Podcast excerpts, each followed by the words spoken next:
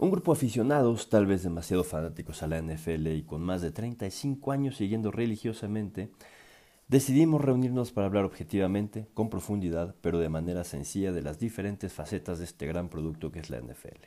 Así que, bienvenidos al episodio 1. Nos hemos estado topando con suposiciones absurdas y creemos que con poco análisis alrededor de los quarterbacks que están como agentes libres esta temporada.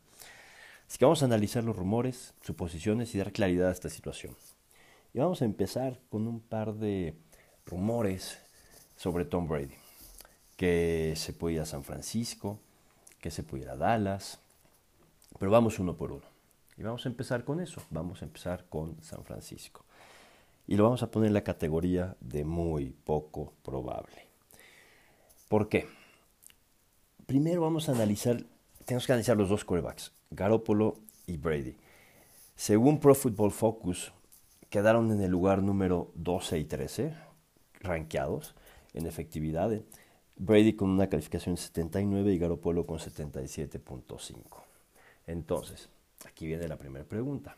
Si tú fueras San Francisco, ¿por qué cambiarías a un quarterback de 42 años que le queda tal vez una temporada más que además ha demostrado que va en declive, que ante la presión sucumbe, que tiene que aprender un sistema nuevo. ¿Por qué cambiarlo cuando tiene, está tan similar al quarterback que tienes, que tiene además 28 años, que está en su tercer año de aprendizaje con Shanahan, que seguramente que, ha demostrado que va, para, que, que va para arriba, que acaba de llevar a tu equipo al Super Bowl? No tiene sentido. Garoppolo está firmado hasta 2022. Tiene un, sueldo anual de 25 millones de dólares. Eso representa el 12.97 del, del cap del equipo, del salario del equipo, del, del top salarial del equipo, quiero decir. Ese es el quinto más alto en la liga. Solamente Jared Goff, Roethlisberger, Cousins, Wilson están arriba de él. Y Goff, que es el que más eh, tope salarial, perdón, salario ocupa, es el 17.32 del equipo. Brady en 2019 era el 11.4% del salario del equipo. Entonces no tiene sentido. El segundo destino al que se ha ligado a Tom Brady son los Raiders.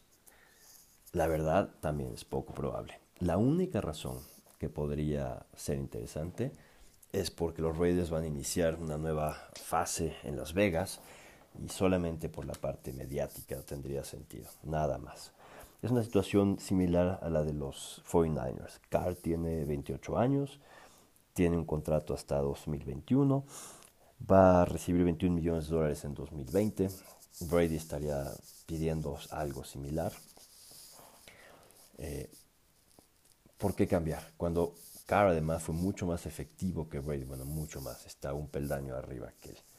¿Para qué vas a cambiar a un quarterback de 28 años por uno de 42 años? Cuando tienen las estadísticas similares te van a costar lo mismo. Otra vez, no tiene sentido. Así que vamos a un tercer destino, Dallas. Dallas es interesante. ¿Por qué? Prescott está sin contrato, quiere 40 millones por temporada pero Dallas no cree que los vale. Lo pondría como el callback mejor pagado, encima de Russell Wilson, pero siendo el callback número 10 rankeado.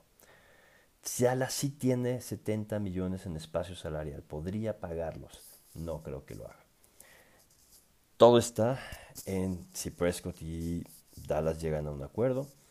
Brady encontraría en Dallas un ataque terrestre que lo apoyaría, una buena defensa, tiene armas, un nuevo entrenador, pero el riesgo es salir de un sistema en el que ha estado toda su carrera, el mismo sistema y entrar a un sistema totalmente diferente.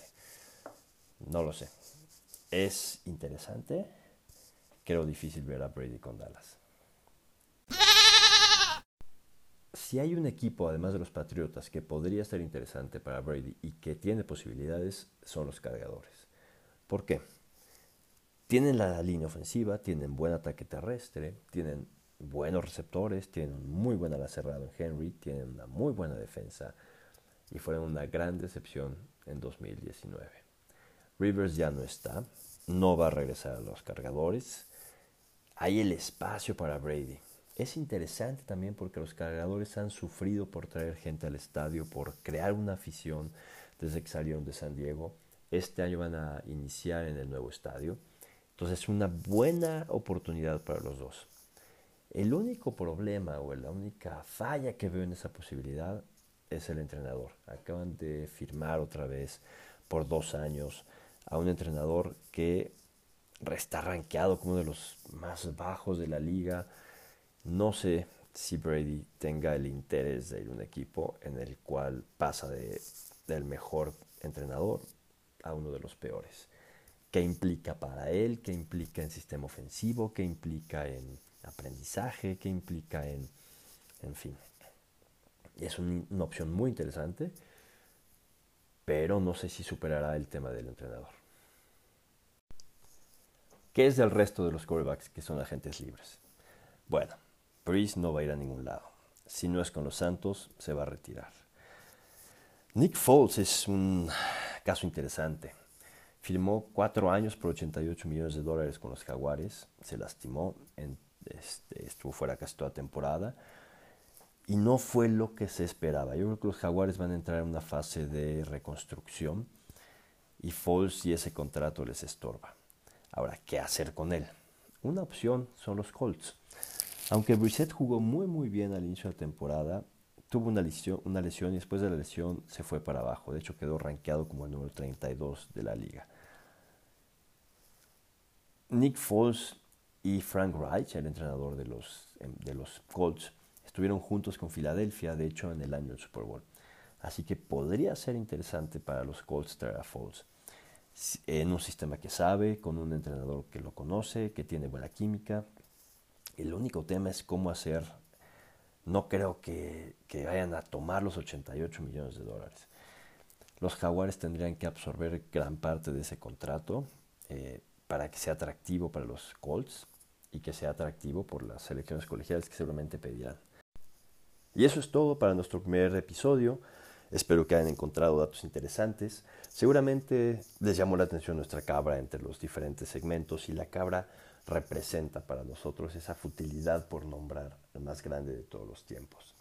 Es muy difícil poder asignar a un jugador con, con esta etiqueta cuando hay eras tan diferentes, situaciones tan diferentes, reglas tan diferentes. Nuestra cabra representa a todos aquellos que han hecho grande a la NFL. Gracias por escucharnos. Nos vemos pronto.